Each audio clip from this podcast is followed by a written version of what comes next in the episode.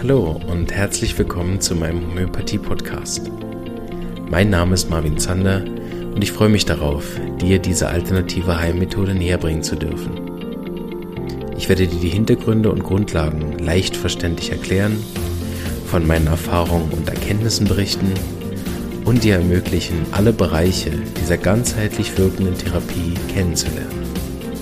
Ich freue mich, dass du dabei bist und wünsche dir viele Erkenntnisse bei der heutigen Episode. Ja, einen wunderschönen guten Abend wünsche ich euch. Wir sind wieder live. Oh, Mikrofon. Wir sind wieder live auf YouTube. Das Mikrofon ist gerade umgekippt, auch nicht schlecht.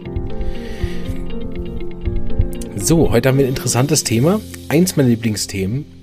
In den zehn Jahren habe ich ja viele Menschen behandeln dürfen. Viele Menschen äh, haben mir vertrauensvoll ihre Themen ähm, anvertraut. so, aber ich muss sagen, ich habe keine äh, Anamnesen so sehr genossen wie die mit Jugendlichen, Teenagern, Pubertieren oder wie auch immer man das nennen soll und auch die Begleitung habe ich immer am schönsten gefunden. Warum? Das ist auch der Grund, warum ich Homöopathie liebe. Es ist extrem herausfordernd. Also Homöopathie als solche sowieso schon. Und in der Pubertät ist Homöopathie nochmal ganze Ecken äh, schwerer. Und äh, dadurch macht es mir sehr viel Spaß. Vor allen Dingen, wenn es dann funktioniert, ist es noch doppelt gut. Also erstens hatte ich eine Herausforderung. Und zweitens äh, konnte ich jemandem helfen in einer Phase, wo es einem ja, je nachdem, oft wirklich auch nicht gut geht sicher auch so ein bisschen so ein Klischee, ja, die Pubertät schlimmste Zeit, ist wahrscheinlich auch individuell und äh, ich fand meine Pubertät persönlich gar nicht so schlimm. Keine Ahnung, was meine Eltern dazu sagen. Können wir sie ja mal einladen im Podcast. Aber ähm, ich persönlich fand das eigentlich keine schlimme Zeit, sondern eigentlich eine sehr tolle Zeit. Also auch da gibt es sicher unterschiedliche Meinungen. Und manchmal kommen die ja äh, in der Pubertät auch nicht wegen der Pubertät, sondern wegen Beschwerden, die in der Pubertät auftreten. Genau, vorneweg möchte ich aber noch ein, zwei Sachen sagen, die so ein bisschen aktueller sind. Und zwar ähm, gibt es aktuell einen Brief, der in Umlauf ist, den mein Chef geschrieben hat, Stefan Bauer. Und der Brief ist an einer Stelle etwas missverständlich geschrieben worden, offensichtlich, also natürlich nicht absichtlich, aber offensichtlich. Es kursiert also das Gerücht, dass ich aufhöre, als Homöopath zu arbeiten in Kur. Dem ist also nicht so. Äh, ich werde überhaupt nicht aufhören, also weder mit der Homöopathie noch in Kur äh, und Umgebung zu arbeiten. Das mal einmal vorweg. Mehr sage ich dazu noch nicht. Die, die den Brief kennen, wissen ja schon, worum es geht und alle anderen werden das bei Zeiten dann hier im Podcast oder auch sonst erfahren. Genau, aber ich bitte darum, das auch zu streuen an diejenigen, die das immer noch glauben. Ich habe es auch schon im Facebook geschrieben und bin wieder angerufen worden, heute gerade, äh, ob ich denn jetzt aufhören würde mit der Homöopathie? Nein. nein. Auf Gottes Willen, nein. Auf gar keinen Fall. Gut. Habe das an dieser Stelle auch nochmal klargestellt. Schön. Gut. Ähm, also dann weiter. Ähm, na genau. Also die, diese Folge ist so ein bisschen auch im Zenit der zwei Vorträge, die bald folgen werden. Der eine relativ zeitnah, also sprich übermorgen am 19. Mai. Stimmt das? Ja, 19. Mai. Dafür kann man sich noch anmelden über die Website marvinzander.ch. Und dann gibt es im Juli, ah, wo habe ich das hier? Da, da, Juli, da. Juli, und zwar am 8. Juli gibt es nochmal einen Vortrag Homöopathie und Pubertät. Der ist allerdings offline. Der ist dann äh, in der Praxis. Und der in zwei Tagen, also am 19., der ist online. Und immer wieder werde ich gefragt, kann ich die nicht aufzeichnen, kann man die nicht hinterher noch mal anschauen? Das ist eigentlich eine gute Idee. Äh, ich werde das auch machen, werde aber dafür dann eine separate, äh, ein richtiges Webinar aufnehmen, was man dann nur online schauen kann, was auch dafür gemacht ist, online zu sein und nicht eigentlich einen Vortrag nur online zu stellen.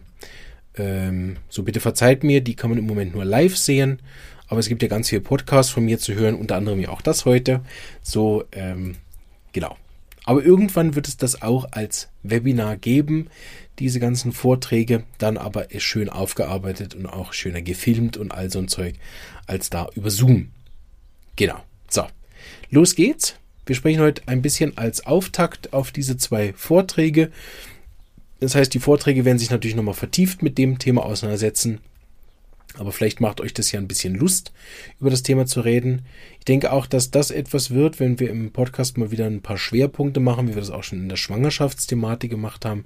Wäre Pubertät sicher ein gutes Thema, da auch mal drei, vier andere Homöopathen noch an den Tisch zu zerren und ihre Verbindungen zu hören, vor allen Dingen vom Herrn He, der da sehr viel, ähm, Herr Dr. He, der sehr viel Erfahrung hat in der Schweiz, den habe ich auch schon mal als Vortragsredner gehört. Aber man könnte ja auch nochmal Homöopathie-Fremde einladen. Vielleicht hat ja der Herr Guggenbühl Zeit oder so. Da gibt es sicher ein paar interessante Inputs auf dem Thema ähm, Homöopathie und Pubertät. Gut, heute rede ich und ich möchte ein bisschen so ein bisschen allgemein anfangen, weil natürlich die Homöopathie gar keine Akutbehandlung ist für die Pubertät so dass wir da heute gar nicht über so viel als Nein reden können, aber sehr viel über die Pubertät als solche und wie das in der Homöopathie dann auch nachher ähm, verstanden wird. Erstmal könnte man das definieren von der Zeit her. Also es beginnt bei den meisten Menschen zwischen sechs und sieben beginnt die präpubertäre Phase. Ähm, das sind natürlich dann so Etappen, wo man je nachdem vielleicht noch nicht so viel merkt aber da setzen dann Schamgefühle ein und so weiter und so fort. Also das beginnt so zwischen sechs und sieben und deshalb ist es fast immer so, dass die Pubertät ähm, auch deswegen so schwierig ist, weil sie relativ lang geht. Die kann ja bis in die 20er hinein, 21, 22, teilweise bis 23 gehen, wenn man es jetzt auch mal von dem Wachstumsthematik her nimmt. Ist meistens mit 21 abgeschlossen. Je nachdem macht nur einen kleinen Unterschied. Männlein, Weiblein aber ähm, ungefähr so. Ne? Und dann trifft es aber heutzutage auch relativ häufig auf die Menopausenzeit der Mutter und auf die Midlife Crisis des äh, Vaters, weil die, weil die ähm, menopausalen Beschwerden äh Gott, die Menopause etwa sieben Jahre vor dem Ausbleiben der Mens anfängt. Also es kann sein, wenn die Frau zum Beispiel mit 42 hat sie keine Menstruation mehr, dann hat sie ab 35 Menopause. so. Äh, schlechte Nachrichten vielleicht für alle Zuhörerinnen, aber ist so. Äh, beim Mann ist nicht viel besser, da ist es etwa ab 38, das ist dann nicht so, mm, hat nicht so diesen Vorlauf, ne? aber ab 38 geht's bergab. das ist natürlich auch individuell, selbstverständlich. Ne? Aber das trifft, ich wollte nur sagen, es trifft oft auf die schwierigen Zeiten auch von Papa und Mama. Oder von Mama und Mama oder Papa und Papa, ne, wurscht. Ne? Oder wie das bald heißt, ich weiß nicht, Eltern 1 und 2. Hoffentlich erlebe ich das nicht mehr. Aber gibt's auch. Ne? Ähm, sicher auch alles seine Berechtigung. Ähm, aber das ist einmal wichtig. Ne? Also eine schwierige Zeit vom Kind trifft auf eine schwierige Zeit der Eltern, trifft je nachdem auf eine schwierige Zeit der Großeltern, die dann in Pensionierung gehen oder sind gerade frisch. So trifft je nachdem auf schwierige Zeiten der Geschwister, je nachdem, wo die dann schon so sind. Ne? Also gut, jetzt ist natürlich die Frage, welche Zeit ist nicht schwierig, aber es gibt ja so welche und das sind ja nur die innerfamiliäre. Ne? Dann ist noch jetzt Covid gewesen, dann ist wieder Krieg, dann ist ich weiß nicht was. Ne? Also das ist ja auch wirklich etwas, wo wo die ganze kulturelle Veränderung enorm ist. Früher war ja äh, Pubertät gab es Initiationsriten, da gab es getrennte, ähm, sag ich mal, Rituale mit, mit nur Männern und nur Frauen. Dann gab es ganz andere Lebensweisen, wo Kinder zum Beispiel mit Indianern mit fünf den äh, Stamm gewechselt haben oder in den Mittelalter, wo die Kinder mit sieben oder neun als Page schon gegangen sind zum Onkel oder so. Also das ist ja heutzutage auch wirklich was, was es so in der Art noch gar nicht gab mit Instagram, ne, wo, wo, wo bei den Pubertären ja so wichtig ist, diese körperliche Selbstentdeckung und dann kann ich, kann ich eigentlich dieser pubertären Selbstentwicklung noch Millionen Leuten auf Instagram zuschauen oder auf Twitter darüber diskutieren oder auf, auf Facebook dann noch, äh, gucken noch meine Eltern auch noch mit drauf auf meinen Account. so, also ähm, das sind ja auch wirklich äh, Zeiten, wo, wenn man das so ein bisschen liest, also diese ganze, was in der Pubertät so ist, was da wichtig ist, was da auf die, auf die jungen Leute zukommt, dann liest man das so und, und stellt fest, mein Gott, die leben im falschen Zeitalter. diese ganze Handynummer und Computer und Schule und Lehre, die da bis, bis zum Get-No geht und, und von, von sechs oder sieben oder früher noch von fünf ab bis 21 müssen sie immer um acht aufstehen, ne? wo man ja weiß heutzutage, dass sich durch die Veränderung des Frontallappens im Gehirn auch der Nacht-Tag-Zyklus bei Jugendlichen ändert, die sie gar nicht in der Lage sind, da morgens um acht irgendwie aufzustehen, geschweige denn dahin zu gehen und irgendwas aufzunehmen und so weiter. Also, äh, genau, je länger man sich mit dem Thema Pubertät beschäftigt, desto mehr denkt man, oh, falsches Land, falsche Zivilisation und äh, überhaupt nicht wirtschaftskonform. Ne? Also Schule acht bis, äh, ich weiß nicht was, ist ja vor allem eine Wirtschaftszeit, damit die Eltern schön brav arbeiten gehen können. Wenn ich mich nicht irre, ist es ursprünglich daher. Ähm, und das ist natürlich alles überhaupt nicht mehr zeitgemäß.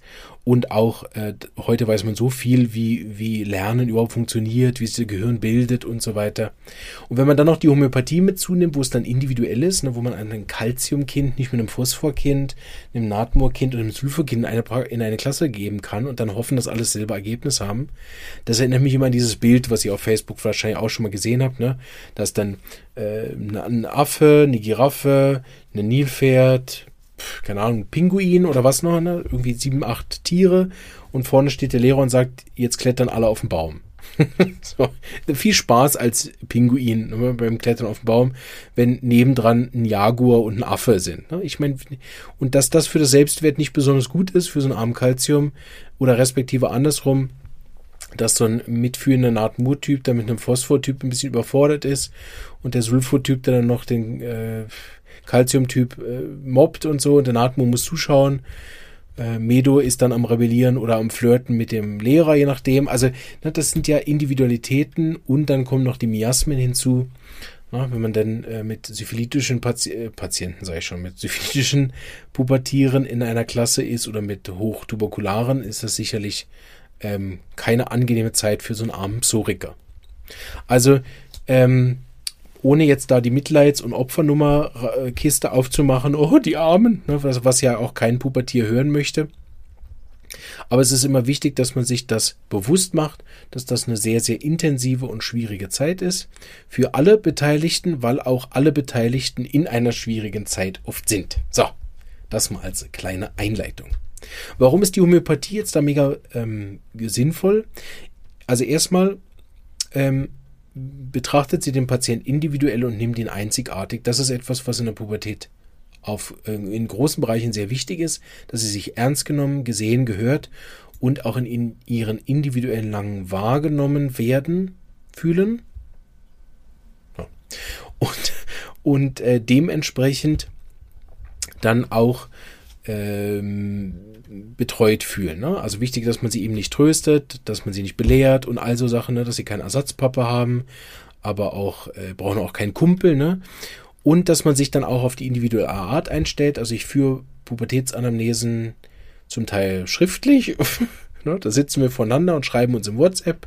Einfach wirklich individuell angepasst auf die äh, Situation, wie der Jugendliche im Moment halt kommunizieren kann und will. Und ich bin erstaunt. Ich habe, glaube ich, äh, aus einigen Gründen, glaube ich, einen sehr guten Draht zu Jugendlichen. Ähm, ja. Und, und der Zentrale ist sicher, dass ich relativ also individuell sowieso als Homöopath ja arbeite, aber was ich sehr bemerkt habe, ist, dass die Jugendlichen sehr stark davon profitieren und sich sehr ernst genommen fühlen, wenn man ihnen erstmal erklärt, was sie überhaupt durchmachen. Also ich mache zum Beispiel einen Gag oft, sage, schauen Sie, wenn die Mama dann loslegt oder der Papa, ja, das ist nicht und das ist so, sage ich ja, schauen Sie, bei ihm ist es so, dass die Hälfte des Gehirns wegen Umbau geschlossen ist. Also rein physiologisch baut sich der Gehirn um äh, und zwar nicht zu knapp und zwar nicht so lang. Ich meine, wie würden Sie sich fühlen, wenn Sie die Hälfte der Gehirn verloren haben? Und da auch die Eltern so ein bisschen, bisschen äh, anzugehen und so diesen, diesen Meckernummer rauszunehmen mit Fakten, das ist oft was, wo die, wo die Jugendlichen sich sehr schnell, sehr gut äh, gefühlt, also wahrgenommen fühlen und verstanden fühlen und erstaunlich gut mitmachen, ähm, weil vor allen Dingen auch ich leider mit vielen Jugendlichen zu tun habe, die schon überall waren. Also ich habe oft Jugendliche, die schon in Kliniken waren. Ich habe oft Jugendliche bei mir, die schon ähm, in Timeout-Klassen waren. Ich habe oft Jugendliche, die schon mit Drogen Erfahrungen gemacht haben und schon Entzug gemacht haben und so. Also auch nicht unbedingt jetzt leichte Sachen. Und da bin ich auch dann immer sehr direkt und ich ähm, habe die Erfahrung gemacht, dass diese sehr direkte Art sehr gut ankommt bei den Jugendlichen, weil sie, glaube ich, dann von den anderen Fachstellen sehr gewöhnt sind, dass man sie entweder dann sehr bemuttert was sie schon von daheim nervig finden, oder sehr bevatert, mal in Anführungsstrichen, die dann sehr diktatorisch, du machst jetzt das und du machst jetzt dies und du musst jetzt das, ne? Wo ich dann oft sage, weil du musst gar nicht hier sein. Also entweder kommst freiwillig oder dort ist die Tür. Ich bin dann sehr direkt und auch äh, zum Teil sehr flapsig, fast ein bisschen frech, auch den Eltern gegenüber und bin dann aber auch zu den Jugendlichen sehr frech und direkt und merkt, dass das sehr, sehr gut ankommt. Das ist das, was ich von Dr. Hughes gelernt habe, dieses Ähnlichkeitsgesetz, also nicht nur die ähnliche Arznei zu suchen, sondern auch sich ähnlich zu verhalten. Dann kommt dazu, dass ich mich auch in meiner Freizeit sehr bemühe, ein bisschen am Puls zu bleiben ähm, auch was angeht, zum Beispiel Computerspiele, Instagram-Stars. Also nicht, dass ich ehrlich gesagt, ehrlich gesagt weiß ich oft nicht viel über das, aber ich weiß so viel, dass wir darüber reden können. Und es ist erstaunlich, wie oft man ähm, mit den Jugendlichen dann natürlich über ihre Interessen bonden kann und dann auch Symptome bekommt. Also es gibt gut und gerne viele Jugendliche, die einfach gar nichts sagen, zu keine meiner Fragen, aber dann über ihre Hobbys reden, über ihre Freizeit reden und dann rede ich ein bisschen mit und dann, oh, der kennt das auch, Fortnite oder Minecraft. Oh, der kennt dann äh, das auch, der Instagram-Model oder was. Oder ich google es dann auch und beim nächsten Mal bin ich dann, habe ich mir dann drei, vier Stories angeguckt von dem Girl oder dem Typ und bin dann ein bisschen bewandert, sage, hey, hast du gesehen, er hat das und das gemacht. Und das ist etwas, ähm, was natürlich dem Patienten in Rechnung stellen kann. Zählt auch nicht als Weiterbildungspunkte beim EMR. Ne? Ist auch nicht so, dass ich immer denke, wenn ich mir dann Videos gucke, anschaue über GTA 5, dass mich das persönlich weitergebracht hätte. Aber für den einen Patienten ist das halt die Art von Repetorisation. Ne? Während man vielleicht bei anderen Patienten repertorisiert und Fachkollegen fragt und sich weiterbildet, muss man halt, wenn man mit Jugendlichen bondet, eine Runde auf Instagram surfen und TikTok-Videos angucken. Sehr übrigens zur Freude von meinen Kindern, die die TikTok-Videos fantastisch finden. Und ich zu meiner Frau sage, wenn sie sagt, und hängst du wieder im TikTok? Sag, das sind Recherche. Das ist alles Recherche. ich finde übrigens das Wort Recherche lustig. Ne? Wenn man es liest, sieht aus wie Recherchen. so, jetzt bin ich mal wieder weit abgeschiffen. Ich gucke auf meine Liste, was ich eigentlich erzählen wollte. Oh, wir sind schon bei Punkt 2. Ja, von 13. Es läuft.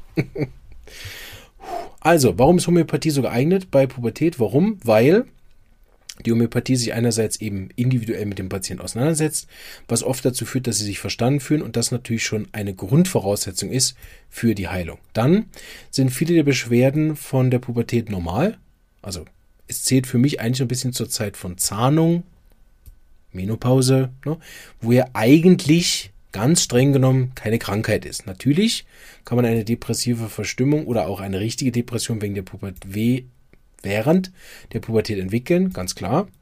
Aber viele der Beschwerden, auch von Schreikindern in der Zahnungszeit oder von Menopause, ist das Schwitzen und die Hitzewallung sind keine Krankheit. Hm? Sondern das sind natürlich Symptome, und ich habe letztens einen schönen Satz gehört, den ich jetzt ein paar Mal noch sagen werde meinen Patienten. Es gibt keinen gesünderen Zustand eines Körpers, als wenn er Symptome macht. Finde ich super. weil gesund ist ja, wenn er Symptome macht, weil wenn er keine produziert, ist er nicht gesund. Ähm, also es ist eine gesunde Reaktion des Körpers, um darauf hinzuweisen, dass etwas nicht gut ist. Also ganz gesund. Und in der Pubertät ist es nicht mal nur so, dass der Körper auf irgendwas hinweisen will, sondern er baut sich einfach um. Ne? Hormonell, kognitiv, Persönlichkeit, also wächst ja alles und ist im Prinzip auch eine Art von Wechseljahre, wenn man so will. Ne? Heißt halt anders, aber ist auch nichts anderes. Und einen Wechsel zu haben als Mensch, ne, von den, keine Ahnung, Raupe in die Puppe, von der Puppe in den Schmetterling, sind natürlich die unterschiedlichen Phasen, kann man natürlich sehr gut pathologisieren und lauter, lauter Symptome und Krankheiten finden. In echt sind es aber natürlich keine. Ähm, das heißt, Homöopathie ist vielleicht auch in der Pubertät eher eine Phase, wo man gar nicht so viel machen muss, wie in der Schreiphase von Zahnungskindern, es auch nicht viel Arznei braucht. Oder wegen jedem Mal, dass jetzt dann wieder grüner Durchfall kommt, muss man nicht Camomilla wiederholen ständig ähm, sondern es reicht oft mit einer guten Konstitutionsarznei. Und so ist Homöopathie eigentlich in der Pubertät oft eine Begleitungssache über Jahre mit wenig Arznei, wenig Wiederholungen, wenig Wechsel, damit man nicht anfängt, normale Wechselsymptome als Symptome zu nehmen, die man behandeln muss oder irgendwas wegbehandeln muss. Oder keine Ahnung, 14-Jährigen dann beibringen muss, reif zu sein, während 25-Jähriger und enttäuscht ist, wenn man Sulfur gibt, dass der nicht plötzlich mega mitmacht. ne? Weil er hat ja vorher gar keine Krankheit gehabt. Er war einfach rebellisch ne? und hatte halt die rebellische Phase der Pubertät, die ja gar keine Krankheit ist, sondern ein ganz wichtiger Loslösungsprozess. Und ich glaube, das ist gut, dass Homöopathen das einerseits als Symptome unterstützen können mit der Homöopathie.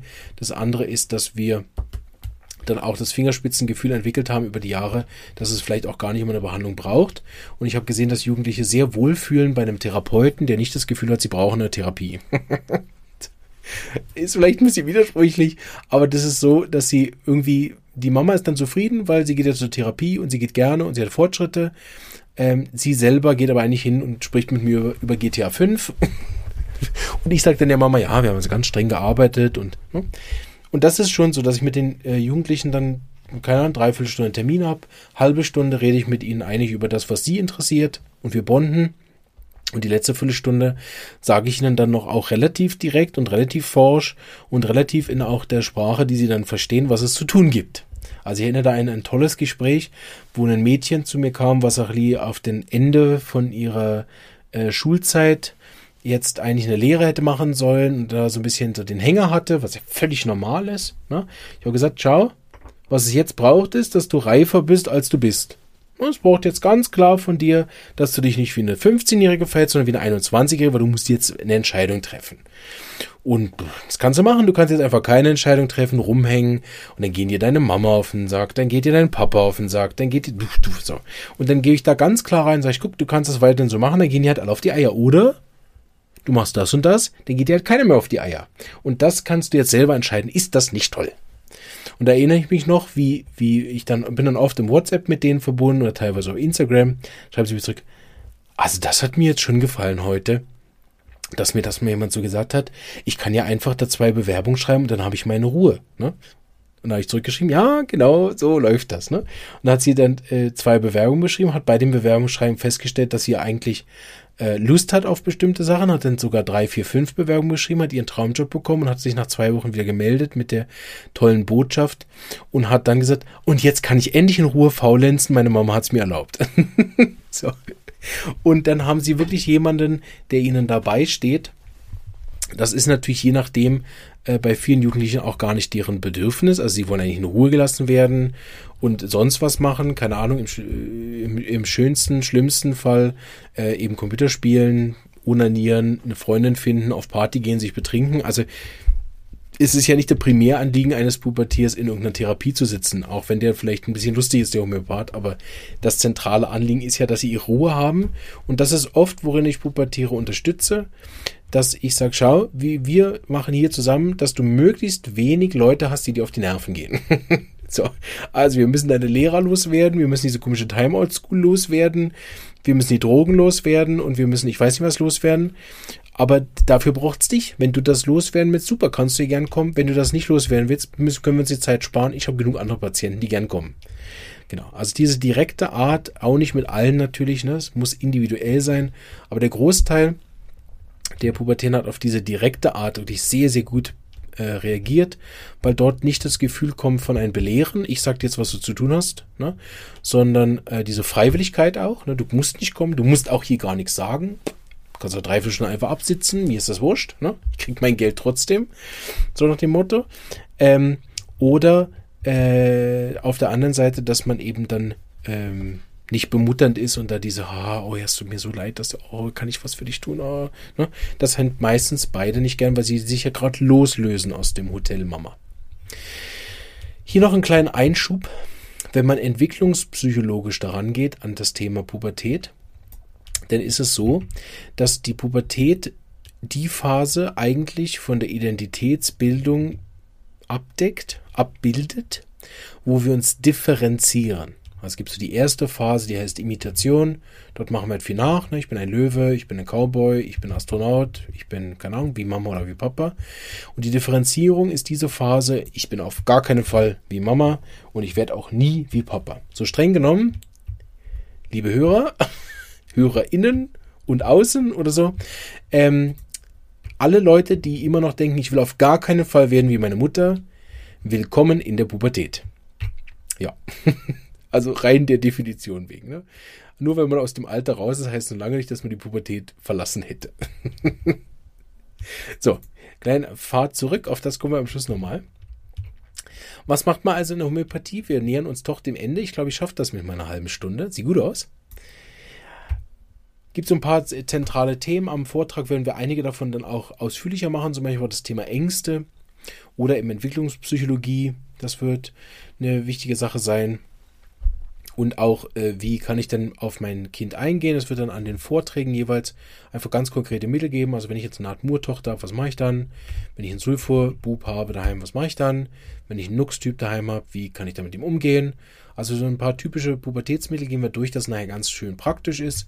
Das wird vor allen Dingen in dem Offline-Vortrag sein, weil dann kann ich noch ein bisschen was vorspielen. Online ist das mal schwierig. Ähm, genau. Ähm, aber ich sag mal so ein paar Kernthemen, die ich oft in der Praxis habe. Eins davon sind eben Ängste. Das ist ganz klar. Ängste und Selbstvertrauen sind sicher die Hochthemen in der Pubertät, die wiederum aber völlig normal sind. Also wer das in der Pubertät nicht hat, braucht, keine Ahnung, Opium oder so.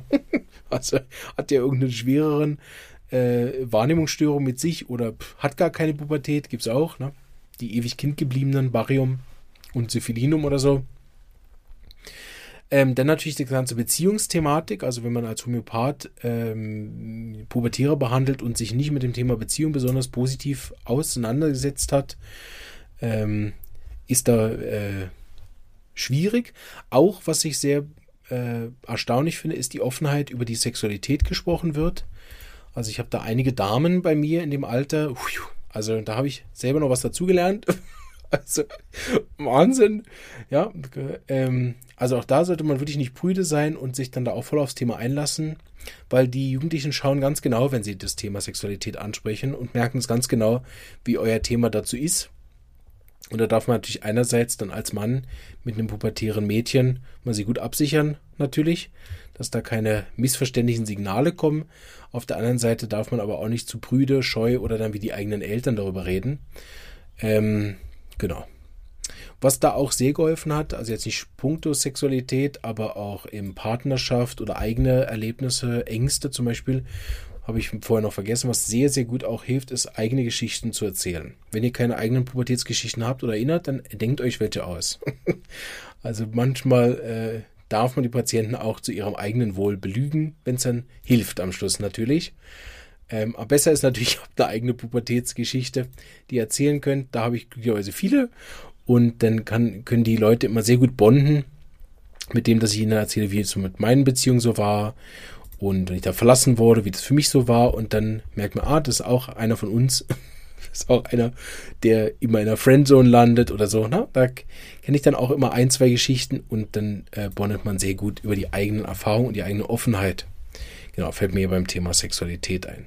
Einer der Hauptauslöser bei Jungs ist nämlich zum Beispiel auch Folge von zu viel Masturbation und darüber ein erschöpftes Nervensystem, Staphysagra, Acium phosphoricum, Acium fluoricum, Phosphor. Ja. So ein paar Arzneien, die da sehr, sehr empfindlich drauf sind und es überhaupt nicht vertragen.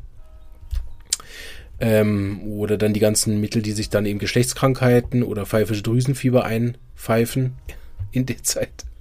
Genau. Dann natürlich das Thema mit den Eltern. Also es ist ganz wichtig, dass man das mit den Eltern auch bespricht. Auch die Jugendliche, dass man ihnen auch erklärt, wie geht man am besten mit seinen Eltern um. Ist auch ein wichtiger Punkt, den ich oft ähm, mit den Jugendlichen bespreche und auch im Vortrag Platz finden wird. Dann eben ist es eine große Ent in, äh, Zeit der Entscheidung. Dort äh, werde ich auch in den Vorträgen noch mehr drauf eingehen, aber das kann ich hier schon mal sagen. Auch ist es sehr wichtig, die Jugendliche eigentlich in, die, in der Entscheidung zu bestärken, Richtung Freude zu gehen im Leben. Damit meine ich nicht Spaß und Party ähm, oder ausweifende Sexualität oder Drogen nehmen. Ne? Das meine ich nicht mit Freude, sondern viel, viele Jugendliche, wenn sie bei mir in der Praxis sind, entscheiden sich für etwas Vernünftiges. das ist auch erstmal fantastisch. Ich meine, besser als für was Unvernünftiges. Vielleicht auch nicht, keine Ahnung. Ne? Vielleicht auch besser, sich in der Zeit erstmal für was Unvernünftiges zu entscheiden. Aber ich habe gemerkt, die, die Jugendlichen, die ich wirklich auch durch, durch die Pubertät begleiten durfte, dort war es immer die Richtung, mach, was dir Spaß macht, mach, was dir Freude macht, es ist egal ne? und bleib dem Weg auch treu. Ähm, und die haben, sag ich mal, heute jetzt die schönsten Erwachsenenzeit, seit ich sie begleitet habe, die sich wirklich auch nicht dafür entschieden haben, irgendwas zu machen, was halt Geld bringt oder was vernünftig ist oder was, der, was die Eltern gesagt haben, sondern was einem wirklich Spaß macht. Oft ist es so, dass Pubertäre nicht mehr wissen, was ihnen Spaß macht, deshalb braucht es dort nicht unbedingt eine Unterstützung herauszufinden, äh, welcher Job ihnen Spaß macht, sondern dass man ihnen überhaupt erstmal wieder äh, hilft dabei, wieder echte Freude zu empfinden, die nicht äh, auf einem Droge, auf einem Computerspiel oder auf einer Bestätigung aus der P-Group äh, basiert, so eine echte Freude aus sich heraus. Und das ist auch, das stärkt natürlich enorm die Persönlichkeit, wenn ich weiß, was ich im Leben will. Da gibt es ein paar schöne Übungen, zum Beispiel sich einfach mal was zu erträumen. Ja, haben die Jugendlichen die Aufgabe, auf jeden Fall sich was zusammenzuträumen, welches Leben sie denn gern hätten. Und dann nimmt man wie so die Essenz aus dem. Ne? Wenn die von einem Auto träumen, dann sage ich, okay, womit verbindest du denn die Auto, das Auto? Ja, mit Freiheit, okay, also brauchst du einen Job, der Freiheit beinhaltet. Ne? Und dann entwickelt man zum Beispiel Werte oder so etwas. Weil oft sind die Jugendlichen entweder völlig entgleist, ne, also völlig albern, aufgedreht, frech, vormüpfig, so, also eine Form von überextrovertiert. Oder was in der Schweiz viel, viel häufiger ist, ist überintrovertiert, also extrem unsicher, massive Tiefstapler, sehr passiv. Und deshalb auch oft sehr ernst. Also Pubertät ist hier in der Schweiz eine sehr ernste Angelegenheit. Keine Ahnung, wie das in äh, Berlin inzwischen ist. Weiß nicht, meine Pubertät war nicht so ernst. Aber äh, ich glaube, ich habe sie auch sehr ernst genommen. Ne? Das kann man auch sagen, diese ganzen ersten Liebesbeziehungen, ist alles sehr, sehr ernst. Ne? Wo man dann oft als Erwachsener oder als Therapeut vielleicht von außen drauf schaut und denkt, ja, mein Gott, es geht auch vorbei, ne? darf man auf gar keinen Fall sagen, dann in der Praxis. Äh, sondern es ist ganz wichtig, dass man ihnen vermittelt, ja, das ist, also ging mir auch so, das kann ich mir noch genau erinnern, erste Freundin, die mich verlassen hat. Ne? Die erste große Liebe, das ist auch familienaufstellungsmäßig ein, oft ein Thema, was man nicht einfach so verpassen sollte. Genau. Ähm, so hat man auch in der Pubertät viel mit Extremen zu tun. Das werden wir auch ein bisschen beleuchten.